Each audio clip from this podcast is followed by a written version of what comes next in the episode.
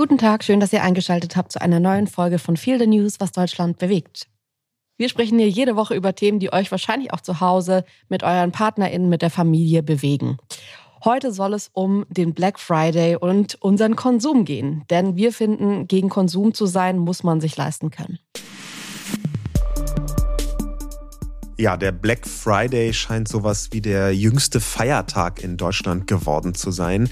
Vordergründig geht es dabei um Rabatt, aber tatsächlich dient dieser Trick in Anführungszeichen nur dazu, ein rauschendes Kauf- und Konsumfest zu feiern, und zwar einen Monat vor dem nächsten rauschenden Kauf- und Konsumfest Weihnachten. Insbesondere bei Leuten mit Abitur schwingt schon beim Wort Konsum aber auch immer ein bisschen was Verächtliches mit, wo man so runterschaut auf Leute, die sich Konsum gönnen. Ähm, aber Postmaterialismus, also den Abschied von Konsum, sowas tippt sich natürlich besonders leicht auf dem iPhone, wenn man im Vierzimmer Stuckaltbau sitzt. Konsum ist aber auch der wichtigste Faktor bei der Wirtschaftskraft, jedenfalls wenn man alle Arten des Konsums mitrechnet. Und Werbung, die Anleitung und der Anreiz zum Konsum ist vermutlich das wichtigste Geschäftsmodell im Internet, in jedem Fall von sozialen Medien. Ohne den globalen Konsum, Konsumgüter und die damit verbundenen Produktionsmaschinerien wäre Deutschland dazu noch kein wohlhabendes Land. Stichwort deutsche Autos und auch Stichwort Exportweltmeister oder Exportvizeweltmeister. Die GfK kennen vielleicht einige noch von der Messung der Einschaltquoten beim Fernsehen ist bzw. war früher die Gesellschaft für Konsumforschung. Und die misst seit 1980 das Konsumklima in Deutschland mit dem Konsumklimaindex, also die Kauflaune der Menschen in Deutschland. Und Ende Oktober diesen Jahres, ein paar Tage her, war die Kauflaune der Menschen in Deutschland auf dem absoluten Tiefststand seit Beginn der Messungen, sogar noch tiefer als während den schwierigsten Zeiten der Pandemie. Brauchen wir also in den komplizierten Jahren wie 2023 einfach in Zukunft jeden Freitag einen Black Friday?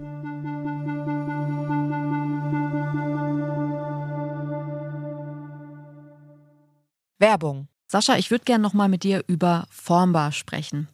Wir haben uns unser wunderschönes Bücherregal bei Formbar designt, designen lassen und ich würde gerne heute noch mal ein paar Sätze über das Design verlieren, weil ich das wirklich so besonders finde bei Formbar, es sieht ein bisschen so aus, als hätten wir acht Leute in unsere Wohnung kommen lassen und die hätten das dann alles ausgemessen und entworfen und sich auch nochmal kreative Gedanken gemacht, weil dieses Möbelstück einfach am Ende so besonders aussieht. Ja, irgendwie hat man den Eindruck, da haben eine Innenarchitektin und der Schreiner tagelang zusammen dran gearbeitet.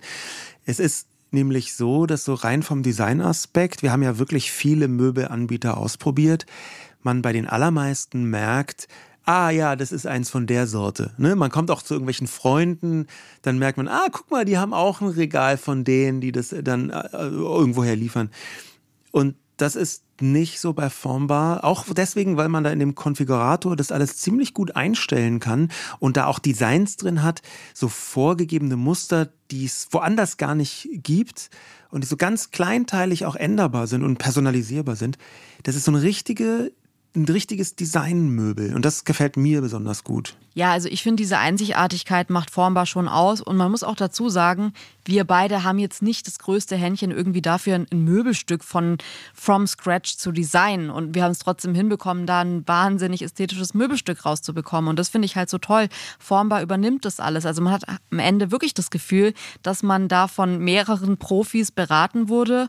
Und auch wenn man alles selbst konfiguriert, ist es ja so, dass am Ende nochmal DesignerInnen von Formbar drüber sehen, was ich auch super entlastend finde, dass man nicht selbst irgendwie dann Angst hat, irgendeinen Fehler im Design gemacht zu haben, der einem dann erst auch beim Aufbau auffällt, weil man natürlich das nicht studiert hat oder Ahnung davon hat. Und gerade da setzt Formbar an und ihr kriegt wirklich, geht mal auf die Formbar-Seite, auch auf Instagram und schaut euch einfach an, was da für Ergebnisse rauskommen können und lasst euch inspirieren. Es ist wirklich einfach ein absolutes kreatives Paradies. Ihr könnt jetzt auf form.bar slash Herzensmöbel, also mit OE gehen und dort mit dem Code Herzensmöbel sagenhafte 30% Rabatt insgesamt bekommen. Äh, das gab es bisher so gar nicht und es lohnt sich tatsächlich, weil man am Ende ein wirklich sehr, sehr schönes Möbelstück zu Hause hat. Viel Spaß beim Ausprobieren. Werbung Ende. Ja, warum machen wir diese Sendung? Wir haben total gemerkt, dass wir ein sehr zwiegespaltenes Verhältnis zu Konsum haben. Natürlich sieht und hört man die ganzen Mahnungen, dass man verzichten soll, dass Geiz dann eben doch nicht mehr so geil oder wieder so geil ist. Und ähm, wir wollten uns heute A, mit unserem Konsum persönlich auseinandersetzen, uns aber auch ansehen, wie konsumieren wir gerade in Deutschland und in der Welt und wie kann man das vielleicht auch noch mit Politik, Gesellschaftskritik irgendwie so in Einklang bringen. Ja, Sascha, ähm, in Vorbereitung auf die Sendung ist mir aufgefallen, dass du wirklich anders konsumierst als ich. Also ich weiß nicht, ob das bei uns am Altersunterschied liegt, am Geschlechterunterschied, an was auch immer, Sozialisation, aber ähm, ich merke, dass du einfach komplett anders drauf bist, was Konsum angeht, vor allem wenn es mir schlecht geht, weil ich bin eine Person, wenn ich konsumiere, ähm, dann gibt mir das, dann ist es einfach eine direkte Verbindung in mein Dopaminzentrum und ähm, ich produziere Glückshormone. Das Belohnungskäufe. Ja, wie, wie ist es bei dir? Bei dir ist es ja ein bisschen anders. Ja, also tatsächlich ist dieses klassische Konsumieren, ich glaube, das ist Sozialisierung und Erziehung. Dieses klassische Konsumieren ist bei mir jetzt nichts, was ich machen würde, wenn es mir nicht so gut geht. Ich bin ohnehin, war nicht gar nicht so gut in Self-Care, muss man mal sagen, muss ich mal offen zugeben. Ähm, aber diese Form von Self-Care, sich Sachen zu kaufen, und da geht es jetzt erstmal nicht darum, ähm, wahnsinnig viel Geld auszugeben, sondern erstmal nur diesen Akt des Kaufens. Das kann eine Art von Self-Care definitiv sein oder die Vorbereitung dafür. Das habe ich auch schon häufiger beobachtet. Aber allein schon die Formulierung, das habe ich häufiger beobachtet, ähm, zeigt ja, dass, dass, da habe ich nicht so den Zugang dazu. Als es mir neulich so schlecht ging, bin ich ähm, beim Therapeuten gesessen und der meinte, dass, ähm, weil ich so ein bisschen Angst hatte, natürlich ist man kritisch mit seinem Konsum, ist man ja inzwischen auch irgendwie in der Gesellschaft, die aufgeklärter ist, hört man auch ganz oft, okay, wenn es einem psychisch nicht so gut geht, dann sollte man nicht irgendwie große Entscheidungen treffen oder in so manische Kaufphasen fallen. Und bei mir war das aber so, weil das bei mir, um ehrlich zu sein, fast immer die Antwort ist, nicht nur wenn es mir schlecht geht, sondern auch wenn es mir gut geht. Diesen Belohnungskauf, den Wocheneinkauf, den letzten Weihnachtseinkauf. Ich habe sehr viele emotionale Ereignisse im Jahr, die ich direkt oder indirekt mit Kaufen verbinde. Wenn wir in eine neue Stadt kommen, will ich immer irgendwo einkaufen gehen. Und es ist gar nicht so, dass ich da so super viel kaufe, aber in meinem Gehirn ist irgendwie eine Emotionalität mit Konsum verknüpft, obwohl ich sagen würde, dass meine Mutter mich ähnlich konsumkritisch aufgezogen hat, wie zumindest was ich so weiß, äh, deine Mutter das bei dir gemacht hat. Und ich finde das irgendwie überraschend, weil meine Mutter immer wieder, schon als ich ein kleines Kind war, gesagt hat, das kann nicht sein, dass du meine Tochter bist in dem Fall. Also das ist so, da bist du so anders als ich. Und ich weiß, dass ich schon immer das eine Faszination dafür hatte, dass Leute so mit vollen Tüten irgendwie aus Läden gehen. Vielleicht, weil wir das als Kinder jetzt auch nicht so krass, oder in meinem Haushalt ist jetzt nicht so krass so war, dass wir irgendwie viel Geld hatten, um groß Shopping äh, zu betreiben. Und ich fand das dann irgendwie, das hat mir so eine Sehnsucht gegeben, die ich bis heute, ich habe so eine kindliche Freude daran, aber als ich dann beim Psychologen saß und das kritisch hinterfragt habe, habe ich eigentlich gedacht, dass der sagt, stopp it sofort, mach noch, am besten noch mal eine extra Therapie fürs Kaufen. Und der meinte, wie kaufen Sie denn? Und dann habe ich gesagt, ich habe in letzter Zeit wahnsinnig viel online bestellt. Und dann hat er gesagt, das würde er tatsächlich nicht krass empfehlen, weil natürlich ist es so, dass es tatsächlich ähm, glücklich machen kann zu kaufen. Aber diese schnellen Käufe, dieses Klicken im Internet, bestellen und dann dieser Moment, bis die Ware dann da ist, das ist keine Verknüpfung, die im Gehirn so richtig direkt stattfindet. Und deswegen hat er gesagt, machen Sie es doch so, gehen Sie doch in Läden und kaufen sie ganz bewusst Sachen und freuen sich dann auch ganz bewusst dran, weil dieses sinnlose hier bestellen, da bestellen, man hat eigentlich schon wieder vergessen, was man bestellt hat und dann muss man es zurückschicken oder man vergisst es.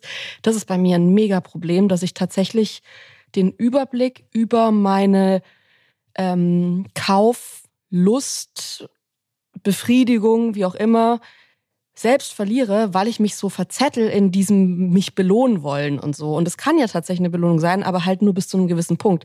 Ich finde es aber schon interessant, dass du das nie hast. Du hast nie das, wenn du irgendwie viel Geld verdient hast, dass du jetzt sagst, ich muss jetzt irgendwie, möchte jetzt mir was gönnen oder ähm, ja, vielleicht kommuniziere ich das auch nicht so deutlich, weil ich kann mich an verschiedene Situationen in meinem Leben erinnern, wo zumindest Kaufen eine Rolle gespielt hat, die über das normale ähm, Konsum, irgendwas sich anschaffen, Alltagskäufe hinausgegangen ist. Mhm. Manche unterhaltsamer, manche weniger unterhaltsam. Während der Pandemie hatte ich eine kurze Phase, da habe ich bei Kunstauktionen mitgemacht. Boah, das Und weiß ich noch, die Phase war, das, das, war heavy. Die war, das war nicht so schön. Also es war auch für mich gar nicht so schön, weil ich gemerkt habe, dass dieser Akt der, des Auktionierens, so eine Kunstauktion ist ziemlich klug aufgebaut. Jetzt, man weiß ja sowieso seit dem Internet über Auktionen eine ganze Menge. Es ist halt nicht so wie bei eBay, wo man da so rumsniped und dann äh, kommt es auf so ein Ende zu und man versucht noch mal oder so. Das hat, das geht auch in die Richtung, das ist so ein bisschen Spielerei. Bei der Kunstauktion mm, kann, ist das noch mit viel mehr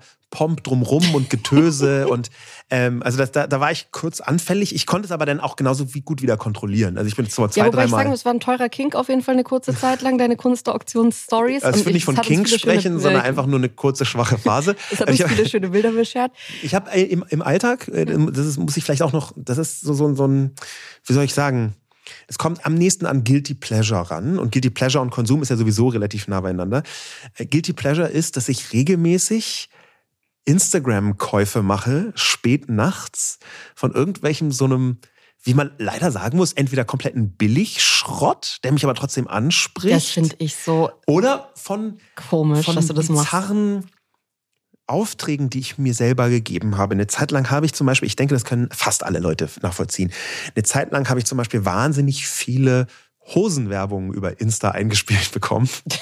so spezielle Hosen, Hosen und ich ist sowieso schon immer so eine, so eine, eine komplexe Angelegenheit, die, die zu finden, die richtig passt und die dann gut aussieht und dann auch noch irgendwie halbwegs irgendwie äh, zeitgenössischen äh, Erwartungshorizonten entspricht. Ähm, gar nicht so leicht. Und in diesem Hosenkontext habe ich dann gedacht, irgendwie, vielleicht ist ja, wie in ganz vielen anderen Bereichen, die Antwort bei mir, dass ich einfach was wirklich super Neues mit den neuesten Tricks und Technologien hergestelltes brauche und habe dann einfach versucht, die neueste, coolste, bestmaterialigste, perfekt fitteste Hose zu finden. Und habe einfach, ich würde schon sagen, 15 verschiedene Hosen bestellt. Also bestmaterialigste finde ich echt eine gewagte Aussage für die Produkte, die hier ankamen, weil du hast, um ehrlich zu sein, einfach richtigen Oversea-Müll bestellt. Finde ich ja zum Beispiel nicht. Das meiste war, ich zitiere hier die Werbung, in Portugal hergestellt. Und, aber ja. es ist, ähm, ich habe das ausprobiert und ich würde jetzt noch nicht sagen, dass ich von meinen Insta-Bestellungen geheilt bin. Ganz im Gegenteil, das ist so ein Konsummoment wo ich manchmal es genießen kann in einem sehr kontrollierten und deswegen zumindest für mich überhaupt nicht zu teuren Rahmen meiner, meiner Konsum äh, ähm, Laune, meinem Kaufwunsch einfach nachzugeben.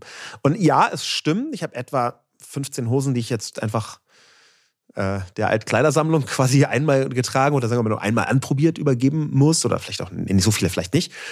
Aber Doch schon früher, so oder später, früher oder später finde ich die perfekte Hose. Das kann ich ja schon mal dazu sagen. Ja, ich merke gerade, während du so drüber sprichst, es stimmt total. Du kaufst anders als ich, aber du kaufst schon auch. Und ich finde es auch interessant, dass du, obwohl du jetzt nicht in diesem Belohnungssystem kaufen und glücklich und bla, diese Verlinkung hast du nicht direkt, sondern du bist eher interessiert. Ich erinnere dich an dein Vogelhausprojekt, das da irgendwie zwei Jahre lang ein Start-up war, wo du irgendwie Geld reingesteckt hast, dass man irgendwie ein digitales Vogelhaus und dann fliegen die Vögel da an und da ist eine Kamera drin und also wie lange ich danach gefragt habe, bis dieses Ding ankam, endlich dann kam es an und dann hat es nicht funktioniert. Also das war wirklich eine Enttäuschung. Als ich, als ich, mich neulich als ähm, Vogelliebhaber geoutet habe, genau in diesem Podcast, haben genau daraufhin etwa, ich würde sagen, 20 Leute mir dieses genau dieses Gadget empfohlen. empfohlen. Ich habe es leider, keine Ahnung warum, nie richtig zum Laufen gekriegt. Tatsächlich. Ein bisschen oh, traurige Geschichte. Äh, dabei sind vor unserer Tür regelmäßig Vögel unterwegs. Naja, aber ich, vielleicht ist es im Digitalen das auch einfach anders. Ja, also ich merke schon, du hast eine mhm. andere Faszination. Du hast oft eher so eine Hebelfaszination beim Konsum. Das muss noch irgendwie mehr bringen als nur dir persönliches Glück, mhm. sondern irgendwie ein interessantes Startup oder bei deinen Kunstsachen hast du dir ja, nee, oder ich glaube ich auch. Also da ist einfach ähm, wenn man so große Kunst kauft, da ist ja eine Wertsteigerung einfach drin, wenn man das sammeln will. Und so ist ja dann am Ende irgendwie wie Geld anlegen oder so. Ähm, wenn man es sich schön redet, dann kann man so tun, als sei das Geld anlegen, ganz genau. Ja, nee, ich würde schon sagen, ja, keine Ahnung. Weiß ich jetzt nicht. Ich fand, du hast dich da gut reingesteigert, ähm, aber du hast dich reingesteigert. Ja. aber kommt jetzt auch von der Person, die auf jeden Fall, und das merken wir auch in unserer Beziehung, ich bin die Person bei uns, die, ähm, ich würde sagen, ein besonderes, gesondertes Verhältnis zu kaufen hat. Ja. Und da würde ich jetzt gar nicht so sagen, also ich kann inzwischen total gut mit Geld umgehen. Es geht gar nicht so jetzt um Dispo oder so, da war ich seit Jahren nicht mehr drin, was ich in meiner Jugend echt viel hatte. Ähm, sondern es ist eher so, dass ich so Eigenarten entwickelt habe, wo ich auch merke, du ziehst mich da manchmal raus und das ist auch total gut. Meine zum Beispiel Prepper-Leidenschaft, was Essen angeht. ja. Ich würde sagen, dass wir im Schnitt zwischen 50 und 100 Packungen Nudeln zu ja, Hause haben. Ich, ich habe mich gefragt, ob ich das sagen kann, ohne dich ähm, hier öffentlich zu judgen oder. Nee, kannst du sagen. Ich weiß ja selbst, das dass es ja, crazy ist. Ja, das ist äh, also die lustigste Anekdote in dem Kontext, weil du, du wirklich so ein Lebensmittel. Also ich, ich glaube, wenn wir eine eigene Garage anmieten würden für Lebensmittel, dann wäre die. Das wäre mein Traum. Ja, nee, das, das, die würde in, im Nu voll sein. Ich glaube, die ist allein schon voll mit den Sachen, die wir hier im Haus haben, weil ich Einfach Schränke es, voll Horde ja, mit. Es ist, es ist richtig, das Horden ist das schon, Horten ist da schon der richtige Begriff. Die, die lustigste Anekdote in dem Kontext jetzt zwischen uns ist, als ich am Anfang unserer Beziehung, wir waren frisch zusammengezogen, ähm, als ich das mal in so einer Nebenbemerkung gesagt habe, dass du vergleichsweise viel häufig die Sachen immer wieder einkaufst. Du kamst dann, glaube ich, so ein bisschen, das war fast so Loriot, Papa Antaportas mäßig, mal irgendwie mit 100 Seifen zurück. Also wirklich ein, 100 Stück Seifen, wo ich dachte, okay, aha, interessant. Und du meinst, das ist eine total tolle Tomatenseife. Wäre auch total toll, aber ich hätte persönlich nicht mehr als drei gekauft. Egal, die haben ja noch in den Schrank gepasst. Der Punkt war, ich habe da so eine Nebenbemerkung gemacht ähm, und du hast dann ein heimliches Experiment gemacht mit mir, was einfach so komplett gescheitert ist. Du hast dich nämlich mal so ein bisschen zurückgezogen und leicht trotzig gesagt, okay, jetzt bestelle ich mal drei Wochen keine neue Hafermilch, weil wir einfach wirklich immer so 80 Packungen Hafermilch da hatten. Weil du wolltest es mir zeigen, wie schlimm es ist, wenn die Hafermilch alle wird. Und du hast es aber nicht weiter durchgehalten. Dann waren ganz zum Schluss noch zwei Hafermilchs da. Und ich bin einfach null nervös geworden. Und du warst schon die ganze Zeit nervös. Und dann hast du gesagt, ey, ich wollte dir eigentlich zeigen, wie toll es ist, wenn man immer Hafermilch da ist. Und ich wurde einfach bis zwei Packungen bin ich gar nicht nervös geworden. Und dann hast du das Experiment abgebrochen und einfach trotzdem neue Hafermilch bestellt. Ja, also ich, ich würde sagen, wir brauchen ganz ehrlich zwei bis drei Liter Hafermilch am Tag. Das sind in 30 äh, Mon Monatstagen 60 bis 90 Packungen Hafermilch.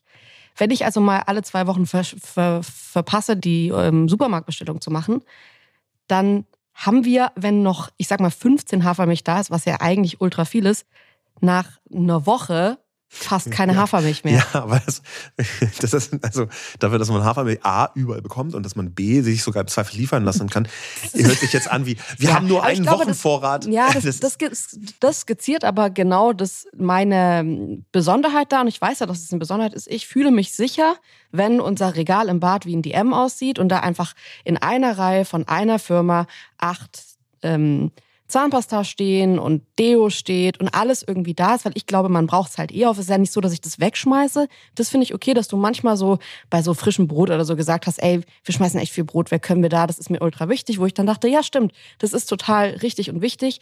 Mir geht's besser, wenn irgendwie Minimum 20 Packungen äh, Spaghetti da sind. ich merke aber auch, und da ist es irgendwie gut, in der Partnerschaft zu leben, dass man da halt auch immer sich weiter reinsteigern kann. Und ich finde, das zeigt halt auch voll gut, ähm, bei diesem Konsumthema, dass es ein Thema ist, mit dem man sich eigentlich permanent mhm. kritisch auseinandersetzen muss, das sich auch gewandelt hat. Ich glaube, es gab eine Zeit, also ich glaube, dass meine ähm, Sozialisation von meiner Oma kommt, die irgendwie das auch schon immer im Keller so Vorratslagerung ähm, hatte. Und bei ihr war das so ein bisschen vom Krieg. Ich habe das aber dann einfach übernommen, weil das halt für mich so Sozialisation ist, dass man eine volle Speisekammer hat. Ähm, und ich würde tatsächlich sagen, dass das aber was ist, was ich mit der Zeit wandeln kann. Und natürlich, ich weiß gar nicht, ob meine Oma überhaupt so eine Speisekammer gehabt hätte, wenn es damals bei ihr schon irgendwie Flink oder Gorillas gegeben hätte. So, meine Oma ist halt auf dem Land groß geworden und da gab es das alles nicht. Man musste halt wirklich in die, in die Stadt fahren alle zwei Wochen, um irgendwie Mehl zu kaufen. Und natürlich kaufst du dann gleich drei Packungen Mehl.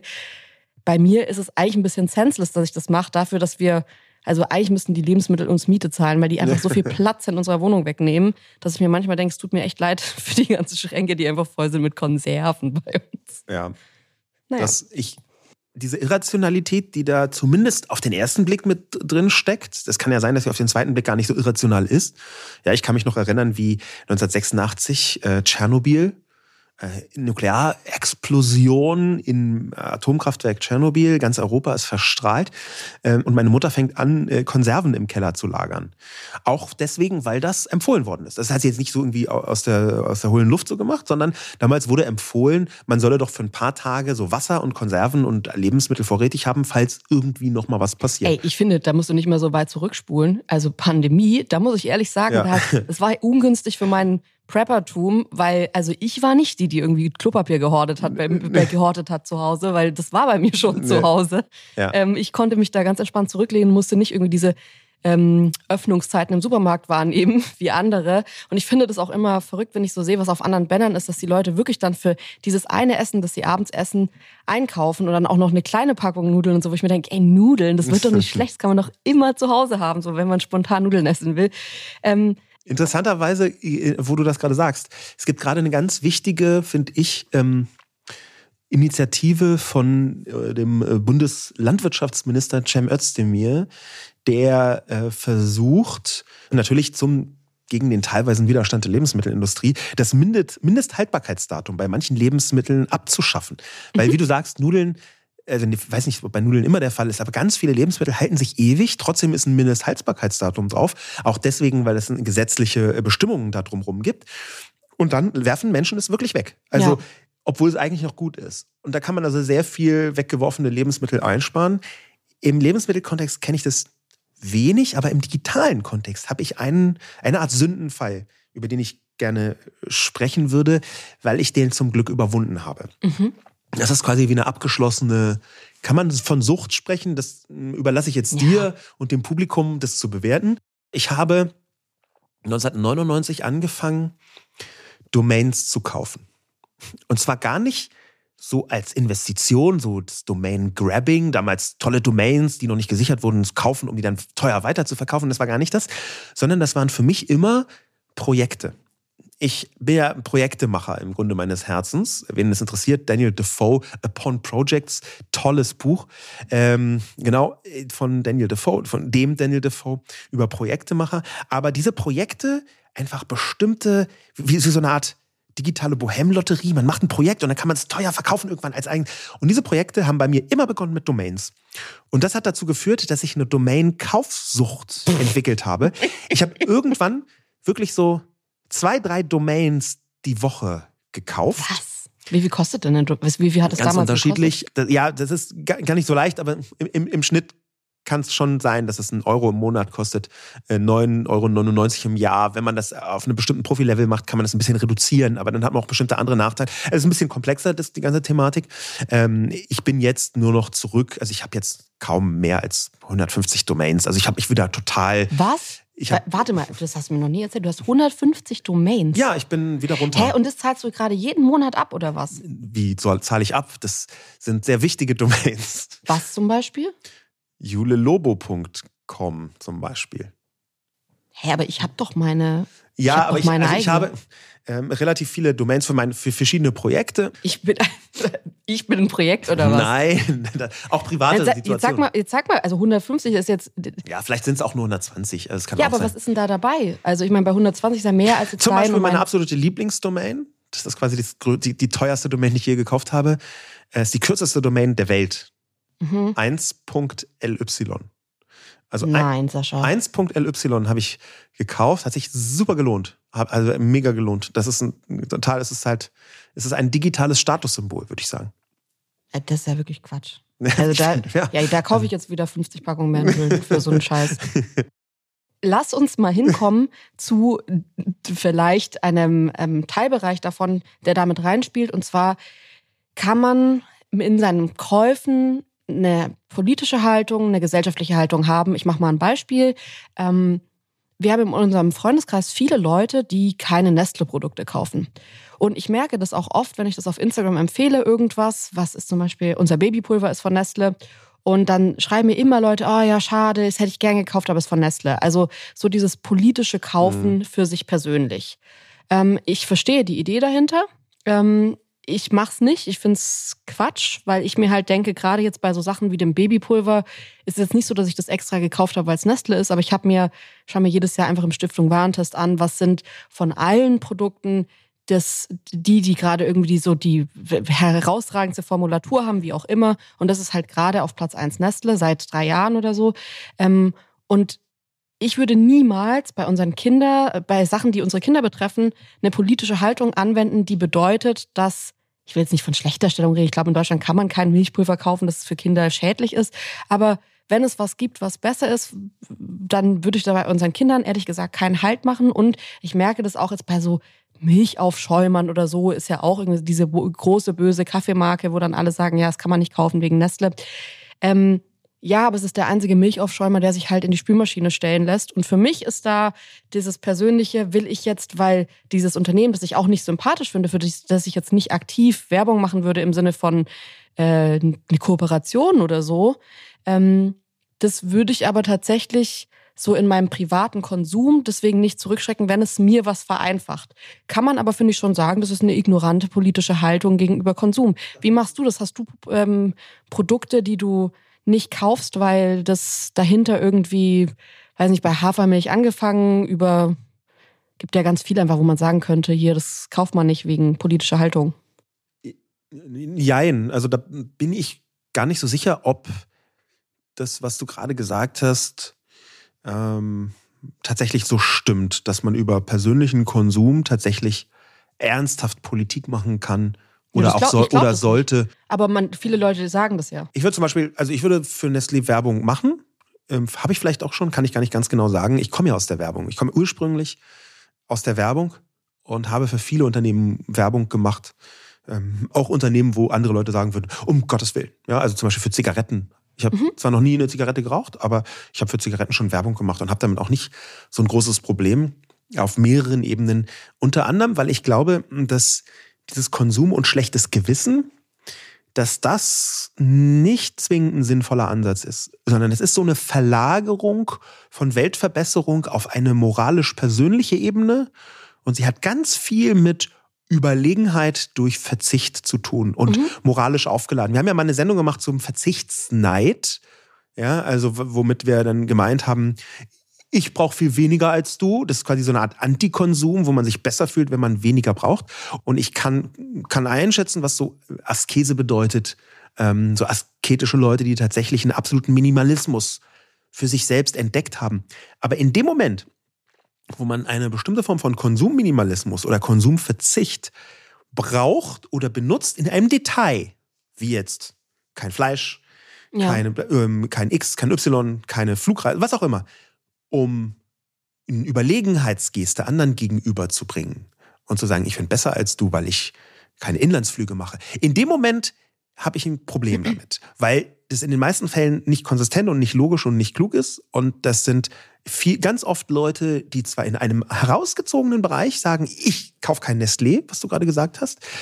Und bei 117 anderen Firmen interessiert es einen gequirlten Quark, ob und wie und was und warum die wo machen. Ja, ähm, ich weiß nicht, was du meinst, finde diese Leute auch ätzend, aber ich glaube, es gibt ja auch noch wahrscheinlich einen großen Prozentsatz, zumindest fühle ich das inzwischen so, wenn ich in meinen Freundeskreis sehe, mhm. von Menschen, die das wirklich jetzt, die sagen da nicht mehr was. Ich weiß, dass die damit ein Problem haben, wie wir das machen, aber die sagen nicht mal was, sondern die machen das einfach für sich anders. Und, das ist völlig in Ordnung. Ähm, finde ich, also will ich auch überhaupt nicht judgen, ist völlig in Ordnung. Aber ich frage mich immer, ähm, also wenn du das jetzt machst, also so, es gibt dann so Sachen, ich finde so der Classic, äh, klassische Dings ist zum Beispiel äh, Papierstrohhalme. Ähm, das wurde jetzt ja auch geändert. Man kann ja gar keine Plastikstrohhalme mehr kaufen. Es gab ja so eine, ich sage jetzt mal so eine Zeit, in der man beides haben konnte. Und ich weiß, dass da Leute in meinem Umfeld schon sich gesagt haben, hey, mir ist es wichtig, dass es Papierstrohhalme sind. Ähm, obwohl das, finde ich, auch das beste Produkt ist und zu sagen, ist es wirklich auch eine schlechte Alternative, weil Papierstrohhalme sind wirklich einfach, finde ich, im, die weichen durch. Das schmeckt nach Pappe, das Getränk. Also die funktionieren tatsächlich einfach nicht gut. Ähm, und trotzdem gibt es Menschen, die sagen, ich verzichte dann auf den, was weiß ich, äh, besseren Geschmack von meinem Getränk und so, weil mir ist es einfach wichtig, da eine Haltung zu zeigen.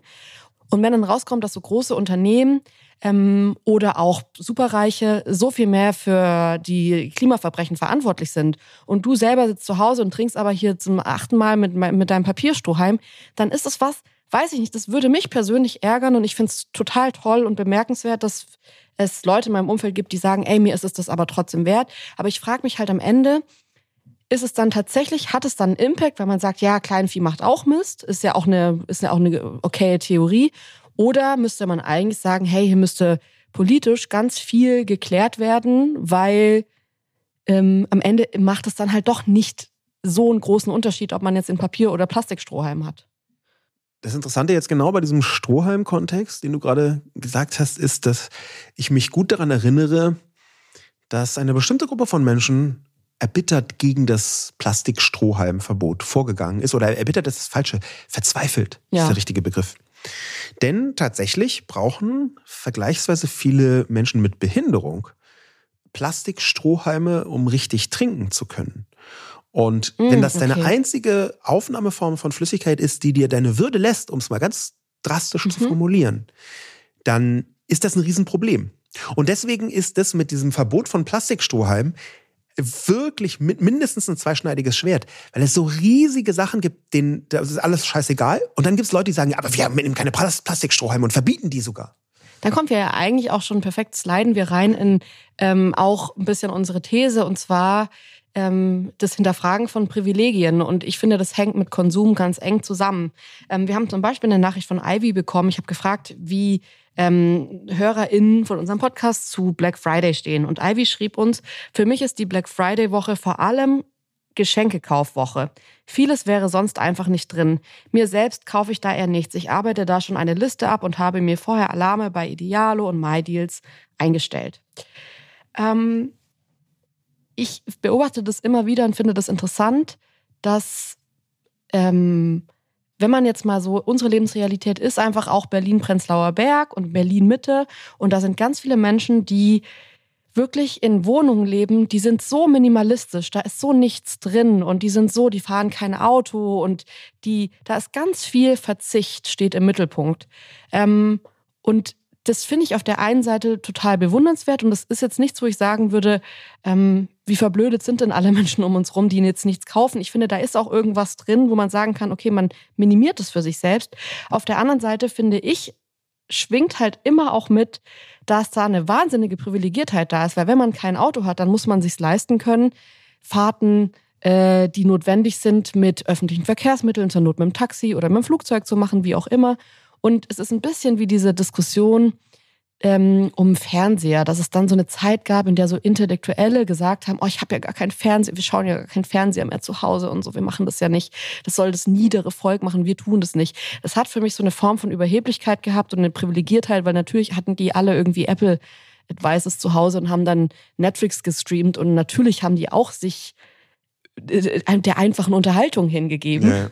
Ja. Aber dieses Belächeln von Menschen, die da noch irgendwie so vor der Glotze sitzen, das finde ich, das finde ich tatsächlich den schwierigen Part und das finde ich auch den schwierigen Part an Verzicht. Ähm, dass es natürlich einfach ist, den Black Friday so zu belächeln, wenn man irgendwie sich A leisten kann, auch außerhalb von Angeboten Sachen zu kaufen. Es läutet schon auch die Weihnachtsgeschenkekaufzeit ein.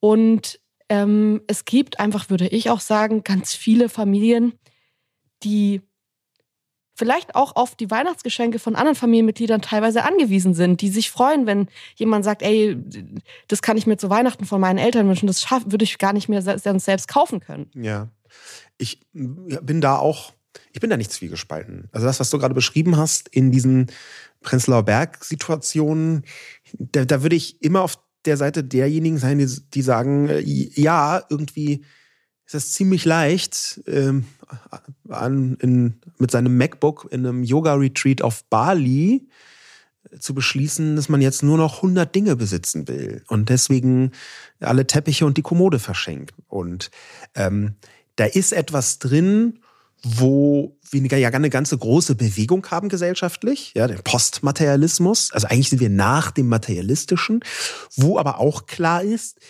Konsum ist ja nicht nur immer strikt materiell.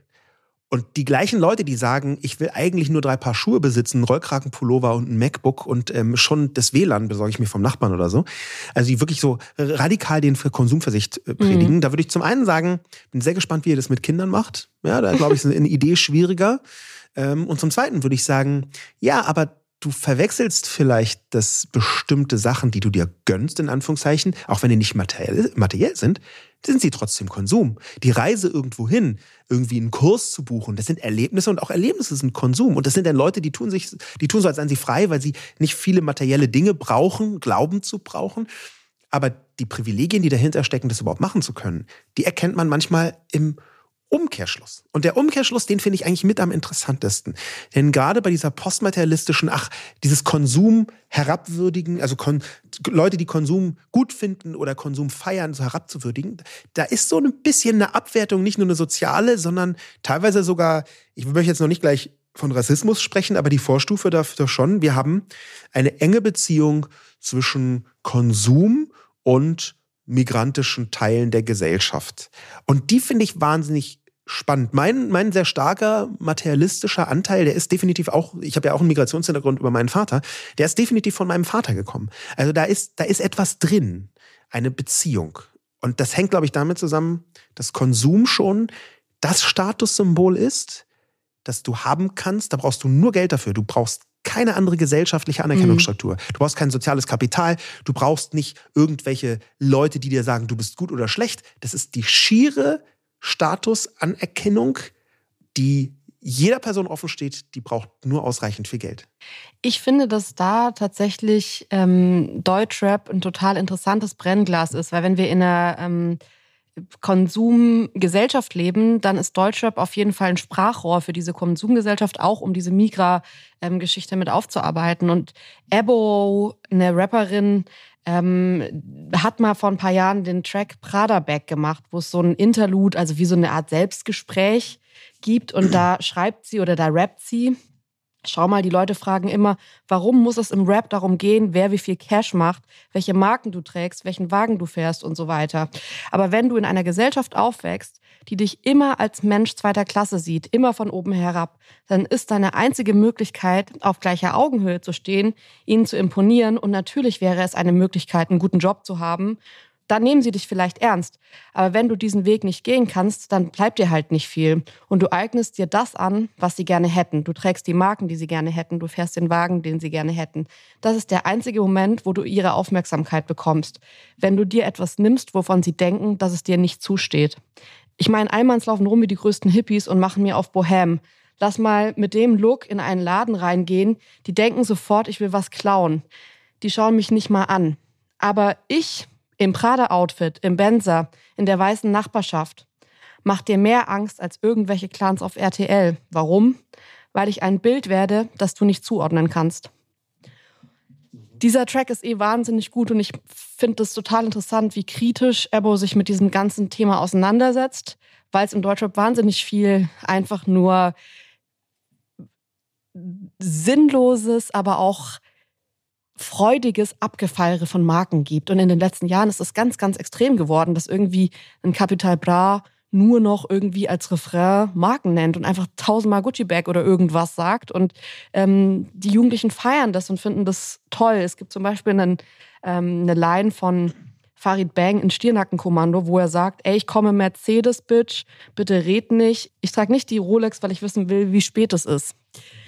Ähm, dieses Bild von der Rolex das man hat, ähm, weil man ein Statussymbol hat, wird auch nochmal deutlich in einem ähm, Track von Apache, der ja gerade im, im, Radio rauf und runter gespielt wird. Und da singt er im Blaulicht. 30k an meinem Arm, während ich Jägi Cola trinke. So lange nachgedacht, soll ich sie kaufen oder nicht? Auch wenn es eigentlich ganz klar gegen meinen Kodex ist. Anders verschaffst du dir keinen Respekt bei dieser Oberschicht. Das, was Apache hier sagt, ist auch das, was Ebo eigentlich übersetzt in dem Interlude gerappt hat. Und zwar, das ist für Menschen mit Migrationshintergrund in unserem Land, da geht es nicht nur darum, dass die Rolex eine Uhrzeit zeigt, sondern es geht um ein Statussymbol und eine Eintrittskarte in eine Gesellschaft, die sie eigentlich verachtet. Ja, ich, ich finde diesen, besonders diesen Teil des Zugangs dabei relevant und der Erkennung. Ich habe das mehrfach gemerkt, ähm, weil ich ja zwar A, Migrationshintergrund habe, aber B, sehr weiß bin und wenn ich meine Haare nicht färbe, äh, eher blond, ähm, wo ich auch in nicht so guter Kleidung ähm, ohne erkennbare Statussymbole praktisch überall reinkomme. Ich habe das am krassesten gemerkt in Argentinien. Ich war eine Zeit lang äh, in dem Land meines Vaters in Argentinien und in, in Argentinien gibt es schon auch ähm, deutliche rassistische Strukturen, äh, äh die man gesellschaftlich miterleben kann. Und in dem Moment, wo man aber so weiß und so blond ist wie ich, kann man mit den abgerissensten Kleidungen, das sieht dann immer, die zerrissene Jeans sieht dann aus wie Absicht, kann man in ein großes Kaufhaus gehen, wo auch damals schon einfach viel Security war, weil in Argentinien es viele arme Menschen gibt und daraus sich äh, Probleme ergeben, vorsichtig gesagt. Und ich kann mit einer zerrissenen Hose reingehen und eine äh, schwarze oder eine braune Person kann das nicht. Mhm. Sondern die braucht automatisch Erkennungszeichen, ich gehöre nicht zu denen, die eine Bedrohung darstellen. Und das ist diese, diese, diese Radikalität der Formulierung war etwas, was ich damals schon mit meinem Vater erörtert habe, weil es halt so, so allgegenwärtig war, dass du mit bestimmten Statussymbolen in, gerade in migrantischen Kontexten, in einer ähm, durchaus rassismusgeladenen Gesellschaft etwas erreichen kannst, was äh, Ibo schreit ja von der weiße Hippie-People, was andere Leute quasi schon mitgeliefert bekommen ab Hautfarbe. Und natürlich ist das nicht der, die unmittelbare Funktion von Konsum. Es ist aber eine so leicht nachvollziehbare Funktion. Es gibt ja auch ähm, in der Hinsicht ein ganzes Pattern. Zum Beispiel, ich glaube, es ging vor ein paar Jahren auf Twitter los, dass man sich die Frage gestellt hat, was ist ähm, die gleiche Sache von der reichen und von der armen Person, was ist total cool und was wird aber, wenn es eine arme Person macht, die genau gleiche Sache total schwierig. Und zum Beispiel, wenn du eben mit so zerrissenen Klamotten und so ein bisschen so äh, Penner-Style in, in einen Laden reingehst und du hast so, ich meine, gerade diese neuen Balenciaga-Sachen und so, die sind ja teilweise neue Sneaker, die so auf zehn Jahre alt getragene Sneaker gemacht sind. Ähm, ja, wenn der Rest des Outfits halt irgendwie dann von Balenciaga ist und Prada und Gucci ist, dann wirkt es total edel und dann schlagen sich wahrscheinlich die VerkäuferInnen drum, diese Person schnell bedienen zu wollen und die gleiche zerrissene oder kaputte ähm, Kleidung von einer Person, die sich das jetzt nicht leisten kann, die es vielleicht auch ansonsten irgendwie ähm, ungepflegter aussieht, sorgt dafür, dass man vielleicht des Ladens verwiesen wird. Und das finde ich so interessant. Und da gibt es auch ganz absurde und lustige Beispiele, die das so deutlich machen, dass wir halt in einer Welt leben, in der eine große Parallele da ist, die ich diese Woche auch unfassbar gut beschrieben von Mickey Beisenherz in seiner Sternkolumne fand. Ähm, die trägt den Titel Ich kaufe Amok über sinnlosen Konsum ohne Limit wo er eben auch diese Situation beschreibt, dass sich bei ihm im ähm, Flur und bei den Nachbarn die Pakete stapeln und häufen von den Sachen, die er sich in der Woche bestellt hat, die er schon wieder so teilweise vergessen hat, während irgendwie drei Ecken weiter auf der Straße auf genau dem Zalando-Karton, ähm, den er für seine ganzen Sachen für die Sendung äh, hat, äh, eine Person auf der Straße schläft und das halt als Matratze nutzt und wahrscheinlich ihre ganzen Habseligkeiten mit einem Einkaufswagen durch die Gegend fahren kann. Und ich finde, deswegen ist es mir auch wichtig, bei dieser Sendung nicht nur zu sagen, ja, ich finde Konsum halt cool und fertig und Leute, die das nicht checken, ciao, sondern, oder das hat alles irgendwie einen künstlerischen Hintergrund, den man anerkennen kann, ähm, sondern ich finde es schon auch wichtig, sich kritisch damit auseinanderzusetzen. Und ich merke selbst bei mir, dass es Jahre gab, in denen war sowas wie Primark oder so total toll für mich, weil ich halt irgendwie Studentin war oder Schülerin war und mir das nicht leisten konnte, viel oder modisch zu kaufen. Und es dann plötzlich damit ging. Und inzwischen hat sich das bei mir aber echt gewendet, dass ich finde, und ich habe auch viele Nachrichten von euch bekommen, die das bestätigen, dass halt so ein Überfluss auch im eigenen Kleiderschrank da ist, dass man nicht mehr weiß, wo man die Sachen unterbringen soll, die man sich gekauft und bestellt hat. Ähm, und trotzdem hört man nicht auf damit. Und ich finde, dass da tatsächlich auch was drin ist, was man kritisch bei sich selbst hinterfragen kann. Dieses kritische Hinterfragen, das kann ja auch der Beginn sein, sich da so ein bisschen umzuorientieren. Denn es gibt ja, wenn man es so zwei Schritte zurücktritt und sich mal die Hintergründe anschaut, ganz viele unterschiedliche Arten von Konsum. Und da gibt es auch interessante Studien, es gibt interessante Untersuchungen dazu, zum Beispiel von der SKL. Und ja, das ist tatsächlich die Süddeutsche Klassenlotterie, wo wir jetzt nicht sagen, okay, die machen äh, die besten wissenschaftlichen Studien, aber die haben seit vielen Jahren den Glücksatlas. Ne? Passt, glaube ich, ganz gut. Die finanzieren den Glücksatlas und das ist so eine bestimmte Form von Untersuchung oder Untersuchungen, wie Zufriedenheit entsteht. Und zwar ganz oft auch in Zusammenhang mit Konsum. Und es äh, hat tatsächlich Hand mhm. und Fuß weitgehend. Ähm, deswegen möchte ich kurz daraus etwas zitieren, was ganz interessant ist in genau dieser Hinsicht, was Konsum angeht, was Black Friday angeht und vor allem was das, was wir gerade besprochen hat, angeht. Da ist von SKL zum Glücksatlas bei der Vorstellung folgendes Zitat gefallen. Für das Glücksempfinden ist es nicht egal, was man konsumiert. Erlebnisse wie Urlaubsreisen oder Musikfestivals bringen deutlich mehr und nachhaltigere Lebenszufriedenheit als materieller Konsum, etwa der Kauf einer Hose oder Matratze. Ein glücksförderndes Phänomen ist auch der demonstrative Konsum. Wenn andere mitbekommen, wie teuer oder moralisch man konsumiert, desto größer das Wohlbefinden. Ah, okay, das finde ich ja interessant. Da hätte ich eigentlich gedacht, dass es eher dazu führt, weil ich finde, dass diese Leute oft sehr verbittert auf mich wirken, die dann so äh, teuer und moralisch kaufen und dass da jetzt aber eigentlich rauskommt, okay, da ist schon irgendwie auch, vielleicht da kann man auch was am dringendsten. Also vielleicht brauchen die es einfach am dringendsten. Ne? Also ich meine, man würde ja auch sagen, irgendwie die Leute, die Heroin spritzen, sind jetzt nicht die, die ab Werk am glücklichsten sind. Also, also vielleicht, die brauchen dann das extremste Mittel, um sich da richtig hochzuputschen. Keine Ahnung. Also, wo, wo, bei mir schon eine Faszination ist, und ich weiß, dass du das auch zum Teil hast, ist ja, ähm, wir überlegen ja auch schon länger dazu, eine Sendung mal zu machen, zu diesen ganzen Aussteigerfamilien. Irgendwie so Leute, die wirklich dann mit drei Kindern durch Europa in einem alten Van und sonst nichts haben. Oder inzwischen gibt es ja auch viele Leute auf Instagram, die so von ihrem Aussteiger live erzählen und dann solche Sachen sagen wie, äh, ey, ich war in einem Hamsterrad, ich konnte irgendwann nicht mehr und dann habe ich mir den kleinen das Tiny House irgendwo auf der Weide gekauft und jetzt sehe ich jeden Morgen den Sonnenaufgang, bla bla bla, was man dann halt so erzählt. Das ist ja auch sehr romantisiert dann, dieses Leben.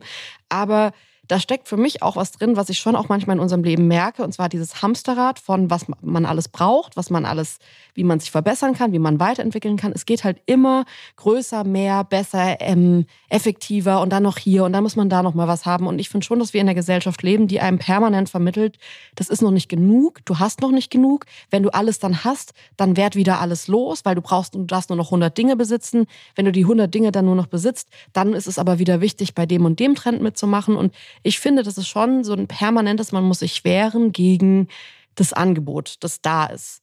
Und ich kann mir vorstellen, dass wenn man sich bewusster dann moralisch entscheidet, zu sagen, nee, da mache ich jetzt nicht mehr mit oder so, dass es zum Wohlbefinden beitragen kann, weil man dann halt nicht so eine Feder im Wind ist, die sich immer wieder so aufwirbeln lässt von dem Markt, der, wie die FDP sagen würde, regelt. Also was ich, was ich daran interessant finde, ist, dass Konsum, wenn man irgendwie so ideologisch rangeht, ja ganz oft so als was Negatives betrachtet wird, wirtschaftlich dann was Positives oder wenn man sonst irgendwie was Negatives.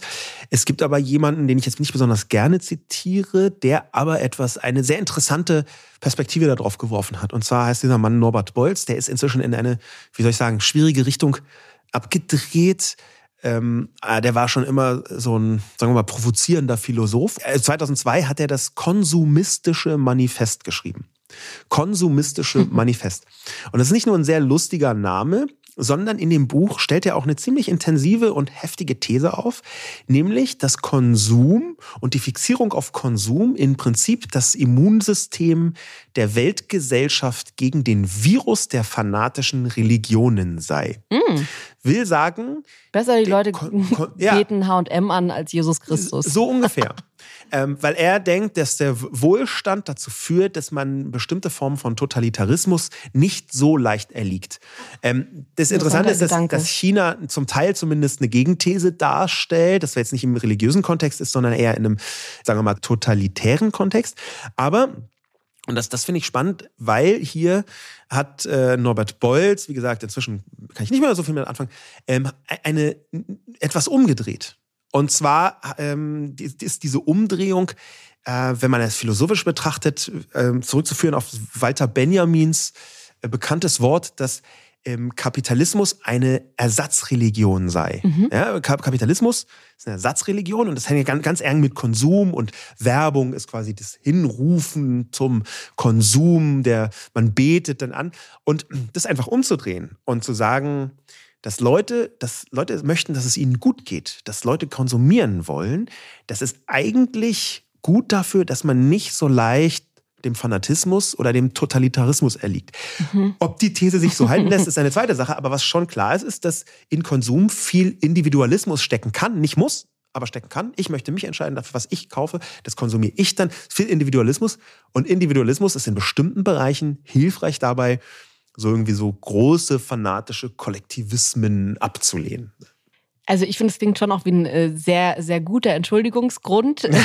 ja, ähm, das ist wahr. Äh, ich finde es aber auch eine nette Theorie tatsächlich, weil ich schon auch sehe, das kann ja dann auch, Konsum kann ja auch kippen in was Fanatisches, dass Leute dann irgendwie zu den ähm, Sneaker-Drops genau sich die Uhrzeit stellen und dann nicht mehr mit Freunden rausgehen, weil sie irgendwie den heißesten Shit kaufen müssen und ähm, dann da ihr ganzes Geld für aufwenden und da ihre ganze Zeit und ihre Liebe und Energie reinstecken, da würde ich schon sagen, okay, also wenn es eine Ersatzreligion ist und wir Menschen dazu neigen, uns eh, sag ich mal, reinzusteigern in Dinge, zumindest manche von uns, dann ist es für mich auf jeden Fall ein Bereich, wo ich sehen kann, dass man sich da reinsteigern kann und dass man da vielleicht auch oder wir alle auch immer wieder aufpassen müssen.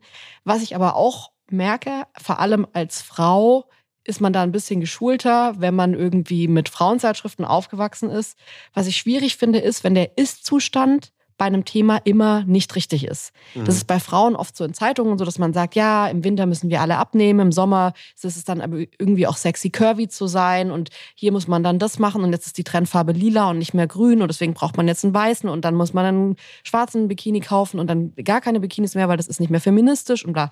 Und es ist die ganze Zeit eigentlich dieses Gefühl von, kauf doch was anderes, weil so wie es gerade ist, ist es nicht richtig. Und ich finde das schon interessant, dass wir gerade im Konsumverhalten in der Gesellschaft leben, ähm, in der zum einen Leute wie Marie Kondo groß werden und da muss man sich von allen Sachen trennen und man soll alles wegschmeißen. Ich habe vor ein paar Jahren mal in so einem Marie Kondo-Anfall super viel, was kein Joy sparkt, weggeschmissen. Da waren dann halt auch viele Basics dabei, wo ich mich voll geärgert habe und dann zwei Jahre später dachte, voll dumm, dass ich die schwarze Strickjacke weggeworfen hat. Die hat mir nicht die größte Freude bereitet, aber es war halt ein Basic, das ja. ich mein Leben lang hätte tragen können. Und da musste ich halt wieder eine kaufen.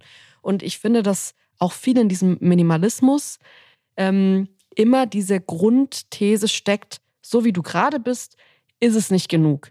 Und wenn man das dann noch vermixt mit, ich sage es mal, es gibt ja dann so Weisheiten wie, wer billig kauft, kauft zweimal ähm, dass man sich da noch einreden kann, ja, das muss jetzt auch noch wertig sein und ich muss jetzt alle Teile austauschen und das muss jetzt alles irgendwie eine bessere Qualität haben und wir achten jetzt total drauf, wo es herkommt.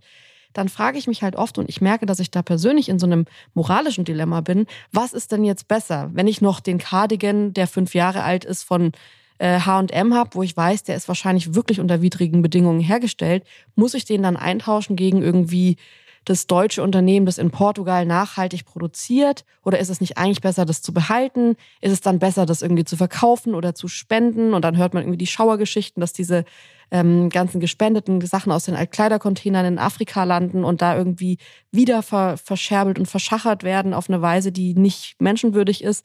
Ich finde, das ist eng verbunden mit einer Moral und einem moralischen Dilemma auch. Da ist ein moralisches Dilemma mit dabei. Ähm, ist ja nicht umsonst so, dass man sich Postmaterialismus leisten können muss. Ja, man muss erstmal gesettelt, sozial, auch vielleicht wirtschaftlich, in vielerlei Hinsicht gesettelt genug sein, um Verzicht so in den Mittelpunkt seines Lebens äh, zu rücken.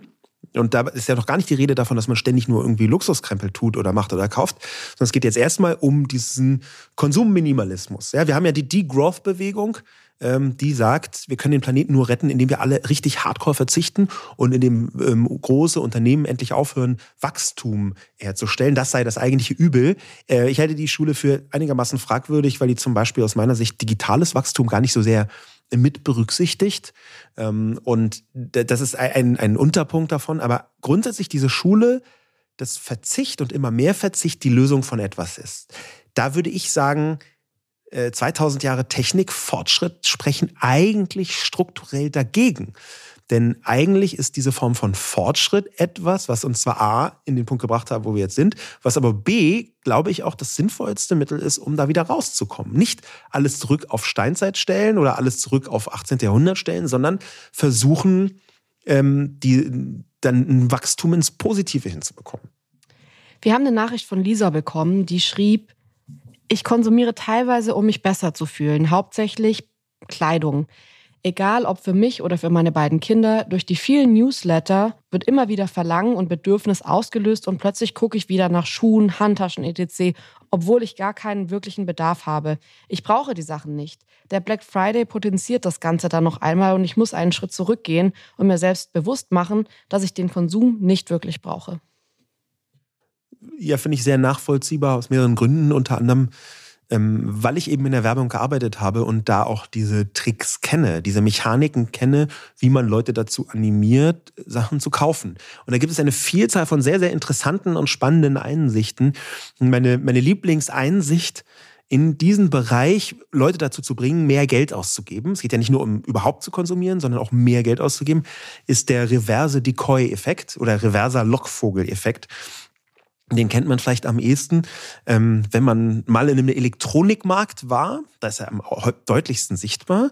Dann geht man in die Abteilung mit den Flatscreens, möchte man vielleicht nicht im Internet kaufen, sondern möchte sehen, wie gut der vor Ort ist und wie mhm. hell oder irgendwas. So ging es mir mal. Und dann kommt man da in die Flatscreen-Abteilung, da stehen irgendwie 17.000 Flatscreen, aber ganz vorne steht einer, der kostet 38.000 Euro. Ja, und denkst mhm. hä, warum da stehen dann alle davor und sagen, hä, 38.000 Euro, als ob sich den jemand kauft. Genau, der mhm. ist aber gar nicht dafür da. Der ist genau wegen dieses reversen Lockvogel-Effektes da. Den Lockvogel kennt man, das ist ein Billigangebot, dann kommt man in den Laden oder geht auf eine Seite und dann kauft man mhm. andere Sachen auch. Und der reverse Lockvogel-Effekt ist, dass wenn man ein super teures Produkt nach vorne stellt, wo sich gar keiner für entscheidet, dann fällt es den Menschen viel leichter, mehr Geld auszugeben. Und man hat das untersucht, auch sehr intensiv untersucht. Du hast halt einen Screen für 38.000 Euro, einen für 3.000 und einen für 1.700. Nehmen wir jetzt einfach mal ja. wirklich teure Premium-Screens. Ähm, normalerweise kaufen die meisten Leute den 1700er. In dem Moment, wo so ein 38.000 Euro äh, Screen daneben steht, sieht mhm. der 3.000 Euro aus wie ein Schnäppchen. Und dann kaufen messbar mhm. mehr Leute im Durchschnitt den für 3.000 Euro. Ja, also ich finde es schon interessant. Ich bin ja die letzten Tage irgendwie auf so einen Instagram-Account gestoßen, wo ein Werber einfach erklärt, was es so für, wie Werbung funktioniert, wie das aufgedröselt wird. Und Oliver das, Voss, liebe Grüße an dieser Stelle. Ja, genau, ganz liebe Grüße.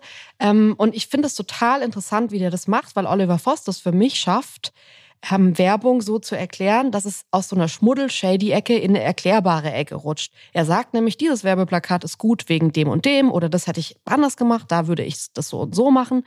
Und Werbung wird plötzlich zu so einem erforschbaren Handwerk. Es ist, also der Oliver Voss hat das bei mir so sehr geschafft, dass ich äh, neulich überlegt habe, ob ich irgendwie nochmal in einem anderen Leben, wenn ich Zeit habe, ein paar ähm, Marketing-Studiengänge oder so machen kann, weil es mich so interessiert. Ich finde es so interessant, dass da so eine Handwerkskunst dahinter ist, die man erlernen kann, die viel mit Sprache und mit Begeisterung der Menschen zu tun hat, mit Aufmerksamkeit zu tun hat und ähm, die aber erklärbar ist, weil für mich war es ehrlich gesagt also ich finde eh, WerberInnen haben nicht den besten Ruf in unserer Gesellschaft. Man hat ja oft so ein bisschen das Gefühl, die wollen einem was verkaufen, was man gar nicht will und die ziehen einen über den Tisch und die haben da so Tricks und das sind so Menschenfänger und irgendwie, vielleicht ist es auch nur in meinem Kopf so gewesen, aber ich finde, das ist jetzt nicht, wenn ich jetzt auf der Party jemanden treffe und er sagt, er ist, oder sie sagt, sie ist WerberIn, dann ist es für mich nicht der Beruf, wo ich sagen würde, wow, mega, mega spannend. Und der Oliver Voss hat es für mich total geschafft, dass ich dafür eine Faszination entwickelt habe.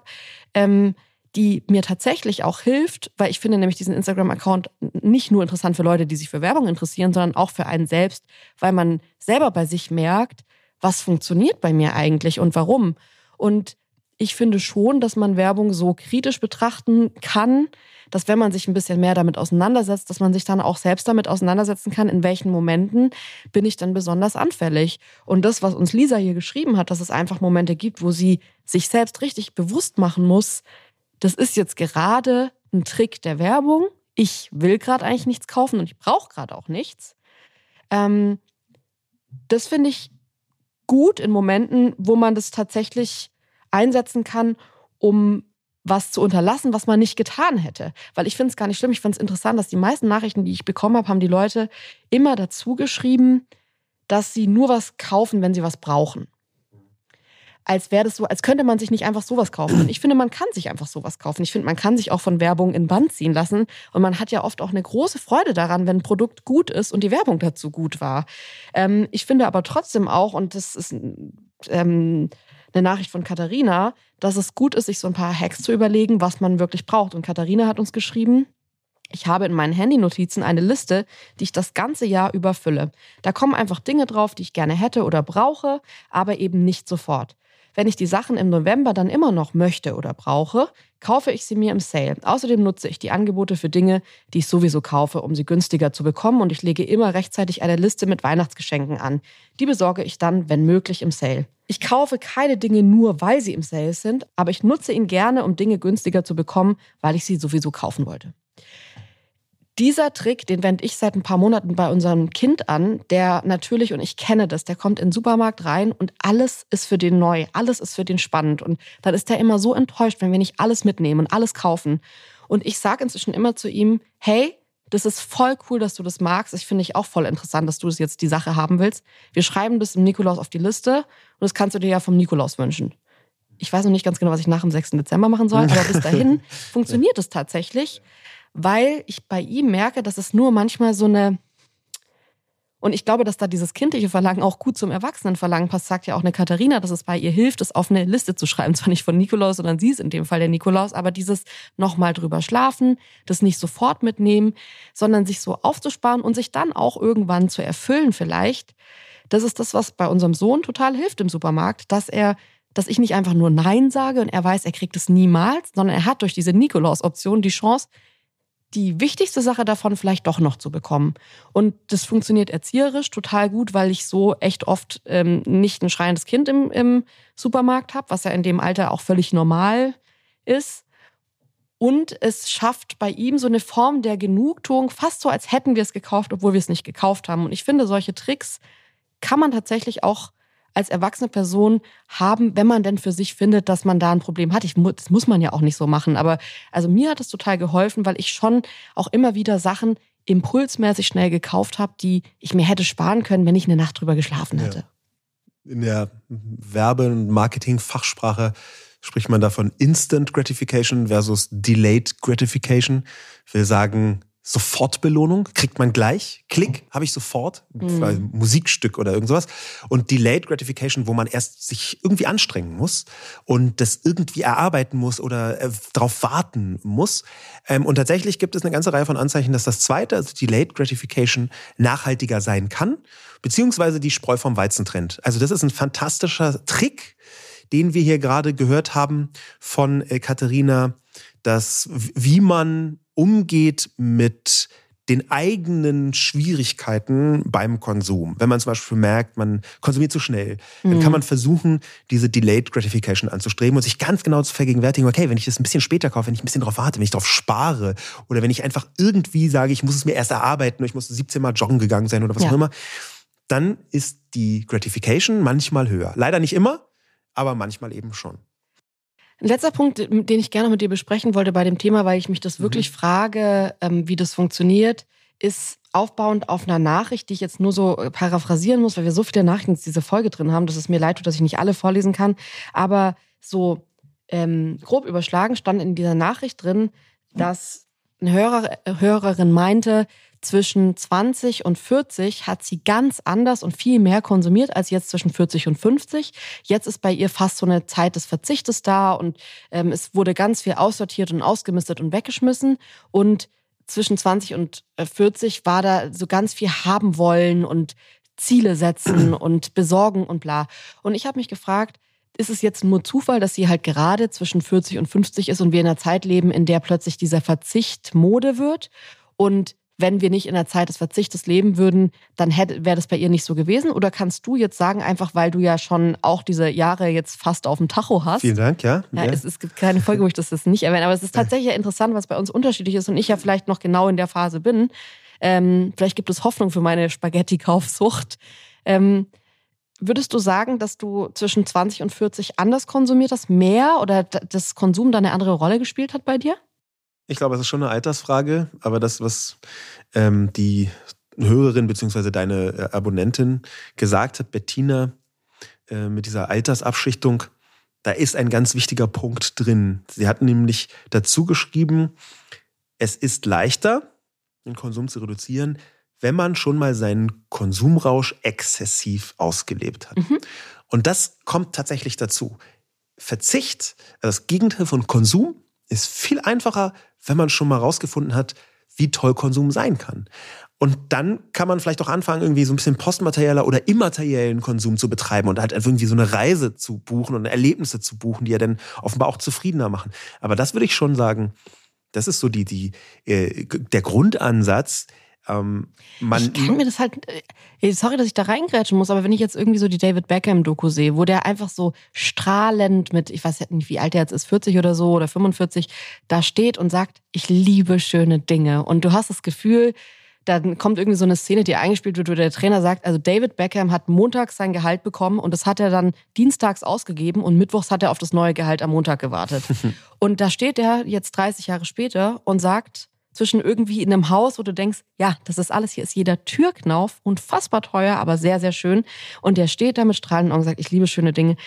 Das ist genau mein Turf. Ich verstehe, was der macht. Und ich glaube nicht, dass ich mit 40 oder mit 50 bei mir plötzlich einsetzt ein ähm, Gefühl von, ich brauche das nicht mehr. Oder was ich noch viel schlimmer finde, ist, also ich persönlich, ich will die Leute nicht judgen, aber das kann ich mir für mich nicht vorstellen, dass ich irgendwann zu dir sage, wir schenken uns nichts mehr. Oder was wir ja in unserer Familie manchmal so haben, so Leute, die dann schon so, ach, was brauchen wir denn noch? Wo ich mir denke, ey, ihr seid irgendwie jetzt 60, hört mal auf, jetzt irgendwie so zu reden, als würdet ihr übermorgen sterben und deswegen lohnt es sich nicht mehr, eine neue Küche zu kaufen oder so.